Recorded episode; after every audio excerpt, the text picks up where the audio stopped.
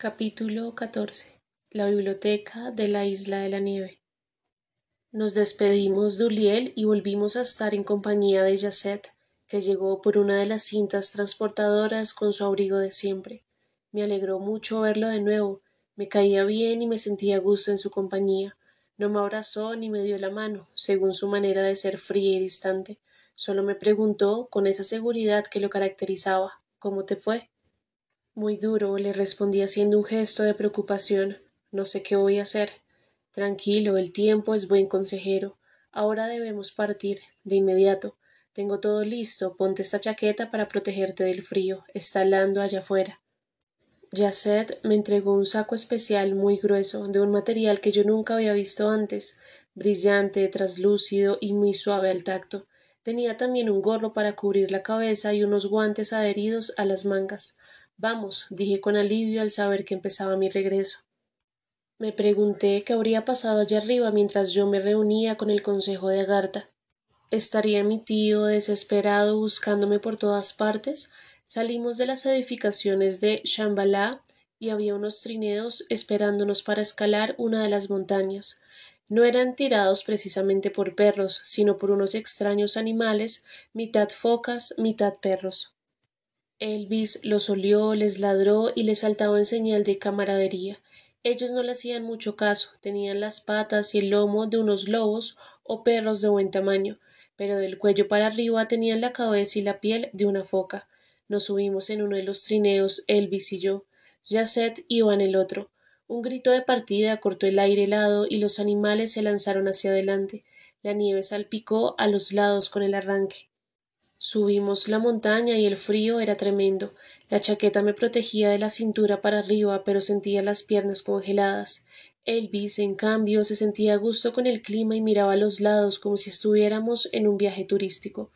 Cuando conquistamos la cima, el camino se hizo plano y los animales jalaron los trineros, sintiéndose un poco más cómodos. Mis piernas estaban paralizadas del frío, no podía mover ni siquiera los dedos de los pies me sostenía gracias a un palo de madera del cual me agarraba con fuerza. No podía abrir bien los párpados debido a las salpicaduras de la nieve y al viento helado que quemaba los ojos. Sin embargo, aunque yo veía con claridad, puedo asegurar que a mano derecha, como a unos cien metros del camino principal por el cual se deslizaban nuestros trineos, iba caminando muy lentamente una manada de mamuts, de mamuts primitivos, prehistóricos. Los reconocí por su gran tamaño, por sus largos colmillos y por su pelaje grueso que les colgaba a ambos lados, como si llevaran una cobija lanuda sobre los lomos. En ese punto del viaje no sé por qué recordé una escena que creía ya olvidada, pero que surgió de un modo imprevisto dentro de mí, sin que yo lo planeara. Mi memoria me trajo a la cabeza aquella noche en que escuché gritos y portazos a altas horas de la noche en el segundo piso de la casa. Me levanté con cautela y miré hacia el corredor por entre la puerta entreabierta de mi cuarto. Mis padres estaban como cosa rara peleando y discutiendo, manoteaban, vociferaban, se trataban mal. En algún momento, sin saber que yo estaba escuchando, mi padre dijo enfurecido Todo esto es culpa tuya, usted es la responsable. Le recuerdo que un matrimonio son dos personas, no solo una. Este infierno lo construimos entre los dos, le dijo mi madre despeinada y con la pijama corrida hacia un lado. No, este infierno lo construyó usted sola, replicó mi padre con los ojos rojos de la rabia. Usted me engañó. ¿De qué diablos está hablando? Yo nunca he estado con otro hombre. Yo fui claro desde un principio y le dije que no quería tener hijos y confié en usted. ¿Me está culpando por Felipe? ¿Es eso? ¿No quiere a su hijo? Pues lárguese, váyase con su secretaria, cásese con ella, haga lo que se le dé la gana. Yo seré feliz de sacar a mi hijo adelante. Yo sí lo amo con todo mi corazón. Es lo mejor que me ha podido pasar. Yo le dije desde el primer día en que nos conocimos que yo no quería tener hijos. Fui claro con usted. Y mire, como todas las mujeres, creyó que teniendo un hijo me iba a amarrar, me iba a tener como un esclavo a su lado. No, se equivoca. Yo no tengo por qué sentirme mal porque usted fue una mentirosa, la arpía, la que jugó con la vida de una persona inocente. Y así siguieron durante un buen rato echándose en cara, culpándose, atacándose de lado y lado. Yo cerré la puerta y me metí en la cama de nuevo. Así que eso era lo que pasaba entre ellos, que yo era un hijo no deseado. al menos no deseado por mi padre. Bueno, no había nada que hacer. Yo no podía remediar eso, y desde ese mismo día me empecé a alejar de él y procuré no volver a importunarlo.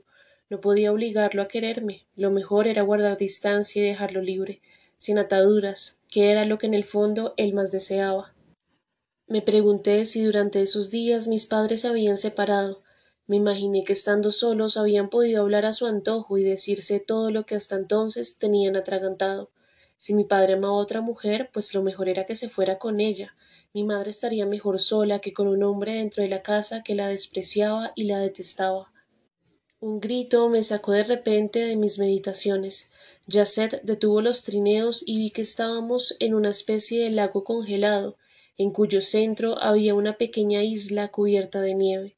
Logré abrir los ojos plenamente y entonces divisé un monasterio o una iglesia en uno de los costados de la isla.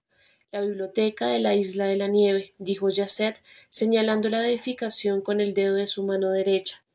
No me puedo mover, Yasset, confesé sintiendo también los cachetes y los labios congelados. Pégate un poco en las piernas, frótalas y empieza a estirarlas lentamente están entumecidas, eso es todo. En efecto, a los pocos minutos pude bajarme del trineo y dar los primeros pasos. Me pegué también un par de puños en las mejillas para que la sangre me volviera a fluir por el rostro helado. Yasset me entregó un par de botas especiales con clavos en las suelas para poder caminar a través del hielo.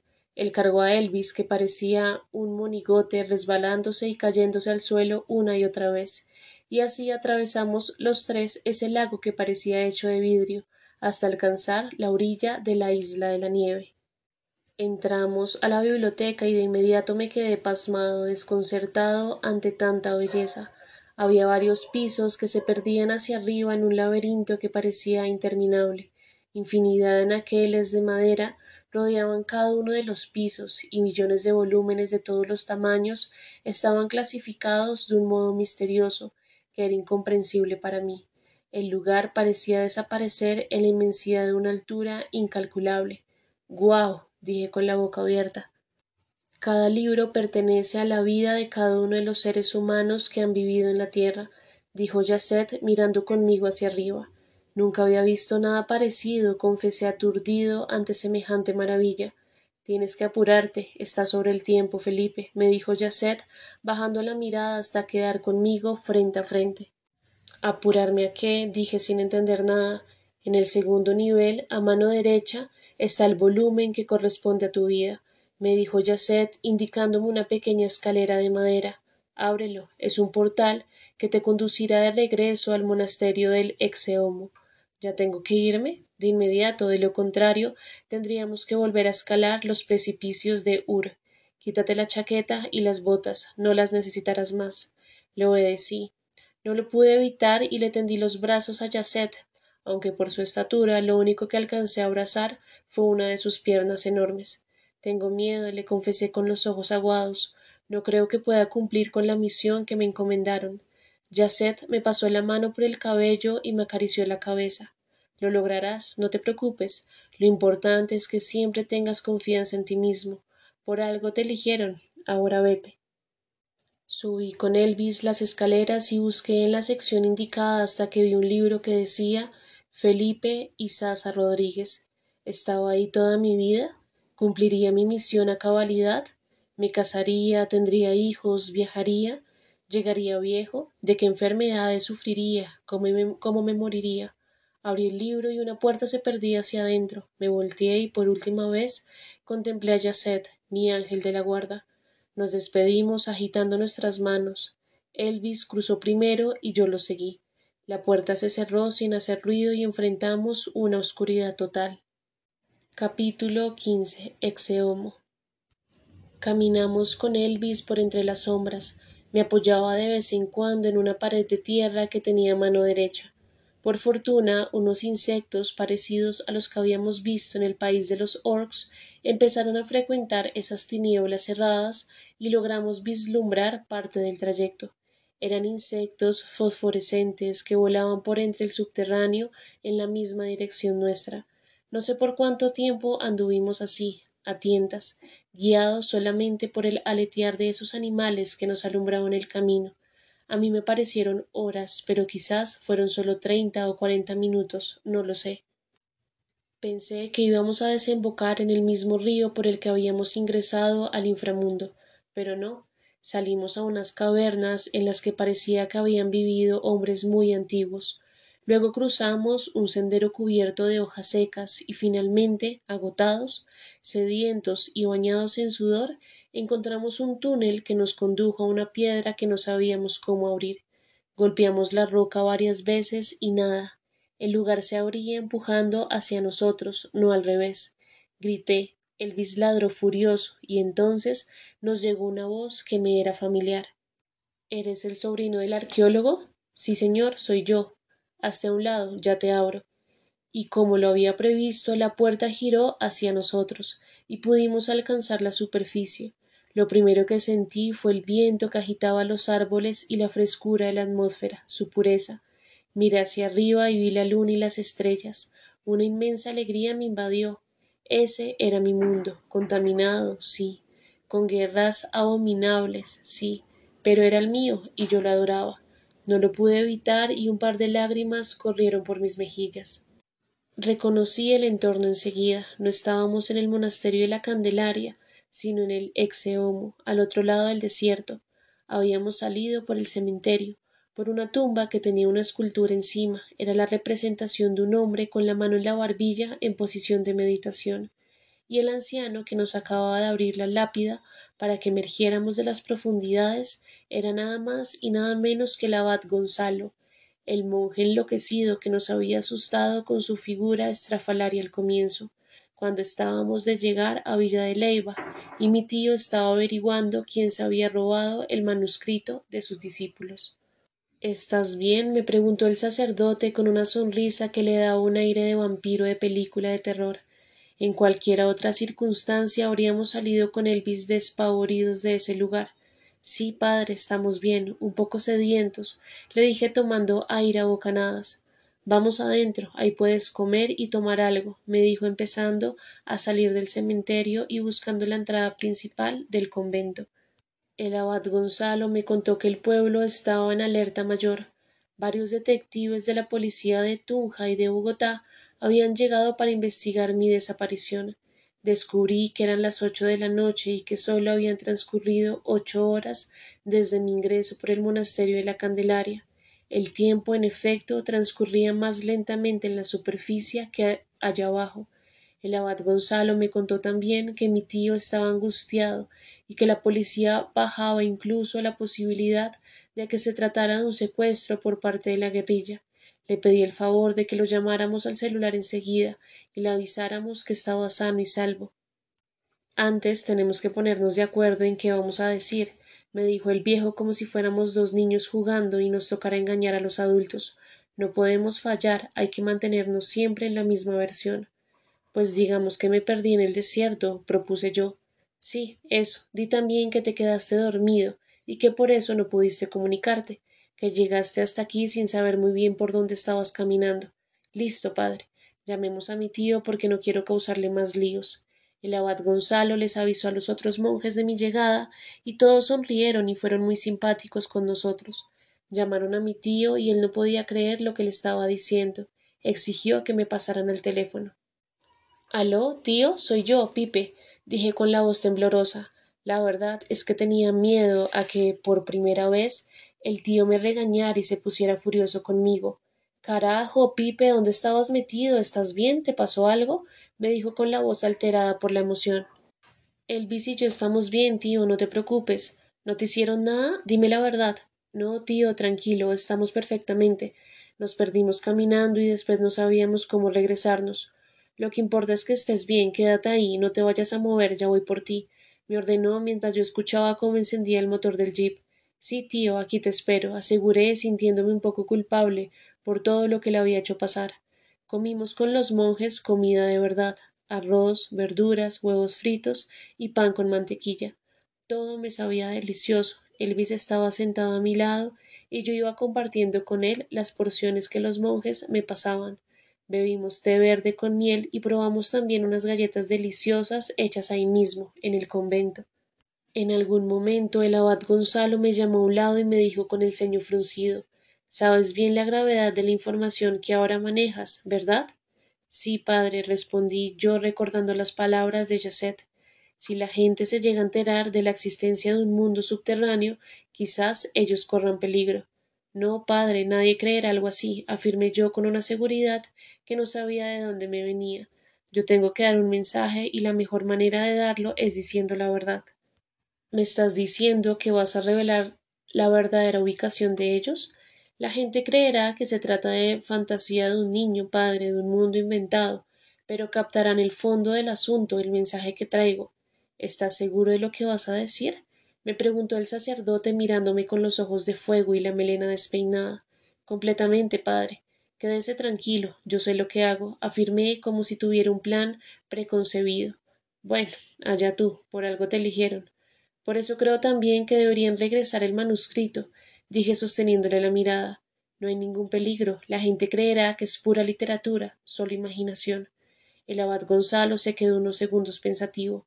¿Te dijeron que lo tengo yo? Preguntó con ese gesto de niño travieso que lo hacía parecer tan simpático. Asentí. Se hizo entre nosotros un silencio incómodo. El anciano salió unos minutos y regresó con un conjunto de papiros amarillentos escritos con una letra menuda y compleja. Me di cuenta de que no traía guantes, una de las grandes obsesiones del tío cuando hablaba con sus estudiantes sobre manuscritos antiguos. El sacerdote los puso sobre una mesa y me dijo con cierto tono de admiración en la voz No olvides que esto tiene un valor no solo histórico y literario, sino ante todo religioso, son las visiones y los estados de éxtasis de hombres que estuvieron en contacto con Dios en medio del desierto. Mi tío sabrá apreciar y respetar esos documentos en su justo valor, padre. No le irás a decir que lo teníamos nosotros, supongo, dijo él poniéndose las manos en la cintura.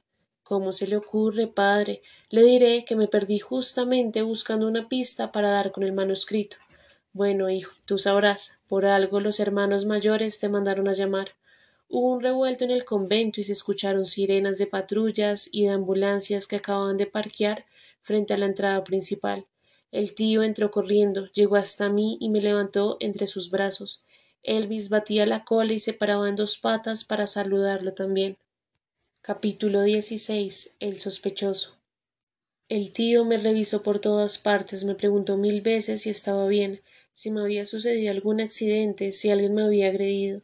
Le dije que se tranquilizara, que estaba perfectamente. Luego vio el manuscrito sobre la mesa y preguntó con los ojos abiertos de emoción ¿Qué es esto? El manuscrito, tío, dije yo con cierto orgullo en el tono de la voz.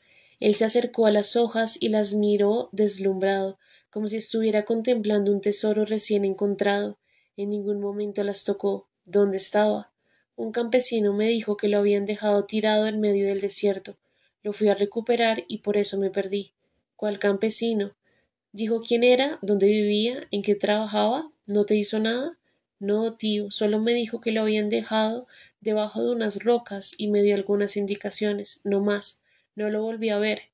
El tío se acercó de nuevo al manuscrito y no le podía quitar los ojos de encima, como si estuviera hechizado. ¿Lo agarraste así, sin ningún tipo de protección? me preguntó con cara de preocupación. No tuve otra opción, tío, estaba en medio del desierto. Sí, claro. Lo importante es que lo recuperaste. Increíble. Luego entraron unos paramédicos y varios agentes de policía y le explicaron a mi tío que era necesario que me condujeran al centro de salud para hacerme unos exámenes. El tío llamó a sus discípulos y les dijo que fueran a recoger el manuscrito, que llevaran guantes y una urna especial, y que por favor lo transportaban de inmediato a la Universidad Nacional, donde más tarde lo estudiarían en detalle. Les dio las gracias a los sacerdotes del monasterio del Exeomo por acogerme, y partimos de allí en el jeep del tío. Uno de los agentes de policía se subió con nosotros para que estuviéramos más seguros. Me llevaron al centro de salud y el tío estuvo siempre conmigo, sin dejarme un segundo solo. En algún momento me propuso que llamáramos a mi mamá y que la saludáramos para darle un parte de normalidad. Me dijo que ella no sabía nada de mi extravío. Él no había querido preocuparla en vano. Saludé a mi mamá y la noté muy triste, deprimida. Apenas si podía sostener una conversación normalmente. Le dije que me había perdido un rato en el desierto y no me puso atención. Parecía que estuviera lejos, distante, en un país remoto desde donde su voz sonaba como un hilo delgado en el teléfono. Colgué con la certeza de que mi papá ya se había ido de la casa. En el centro de salud me hicieron varios exámenes de sangre, de pulmones, me revisaron el cuerpo entero y no hallaron nada preocupante. Le dijeron a mi tío que estaba perfectamente bien de salud y que no había ninguna señal de agresión o cosa parecida. Mi tío se sintió más tranquilo apenas escuchó al médico de turno darle los resultados finales de los exámenes. La única recomendación del médico fue que viera un psicólogo. En estos casos suele quedar un ligero estrés postraumático, dijo anotando en su libreta, y es importante que lo revise un profesional para que no vayan a quedar secuelas que manifiesten después. Pase mañana con él. La psicóloga está desde las ocho de la mañana. No le tomará más de media hora. Mi tío asintió y aseguró que iríamos después del desayuno. Fue en ese momento que se acercaron los de la policía y le dijeron al tío que ellos también necesitaban hablar dos minutos conmigo. Por favor, señor, es muy importante para la investigación, le dijo uno de los agentes que parecía tener un rango más elevado que los otros. Sabemos que el joven está cansado, pero no le quitaremos ni quince minutos siquiera. Mi tío me miró como preguntándome qué hacer y yo subí los hombros como diciendo ni modo, no tenemos salida. Joven, ese campesino que le indicó dónde estaba el manuscrito robado, ¿cómo era? me preguntó el policía con cierta pose de detective de película. Mm, no sé, un hombre común y corriente, balbuceé yo fingiendo seguridad. Tendría unos veinticinco o treinta años, era de mediana estatura y tenía el cabello negro. No tenía barba ni bigote. Iba vestido con ruana y tenía unas botas de caucho. ¿Dijo pertenecer a alguna organización? No, señor, parecía un campesino amable. Es muy importante que nos ayude a hacer un retrato hablado del sujeto. Entonces llamó un hombre que estaba al fondo, y el tipo llegó con una carpeta, unas hojas y unos lápices. Yo iba dando algunas indicaciones y el dibujante iba creando en una hoja un perfil del supuesto sospechoso.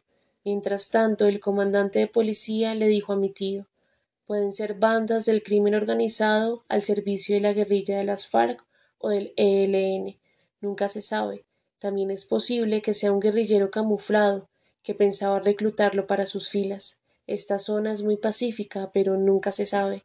Terminé de hacer la descripción le di un vistazo bueno al retrato del campesino que iban a empezar a buscar por todas partes, cuando de repente una patrulla llegó al puesto de salud y bajaron a un hombre humilde, esposado y sangrando por la nariz y por la boca. Lo pusieron frente a nosotros. El hombre apenas podía sostenerse en pie y cayó de rodillas. Buenas noches, mi comandante. Lo encontramos merodeando en la zona y no quiso darnos ninguna explicación empezó diciendo uno de los policías mientras saludaba con una mano en la frente y la otra puesta en un revólver que llevaba al cinto. No quiere decir nada y lo peor es que trabaja en el mismo hotel donde el joven y el doctor estaban hospedados. El policía nos miró a mi tío y a mí como si estuviera muy orgulloso de haber cumplido con su deber y de haber capturado al culpable. Siguió hablando con la mano en el revólver. Seguramente los estaba siguiendo desde el primer día. Puede tratarse de un intento de secuestro. El detenido levantó entonces el rostro y pude reconocerlo. Era el empleado del Mesopotamia que me había anunciado el encuentro con los ángeles de otro mundo. No, comandante, este hombre es inocente, dije yo sintiéndome mal por las consecuencias que estaban empezando a generar mis mentiras. Lo conozco bien, es el trabajador del hotel. No tiene nada que ver con lo que ha pasado. ¿Está usted seguro, joven? me preguntó el comandante sin perder su aire detectivesco. Completamente, y el campesino, que me indicó dónde estaba el manuscrito, tampoco hizo nada malo, ni me propuso nada, ni me atacó en ningún momento. Fue muy amable, me dio la información y se fue. Bueno, estos son gajes del oficio, dijo a manera de disculpa el policía. Le quitó las esposas al hombre y lo ayudó a ponerse de pie.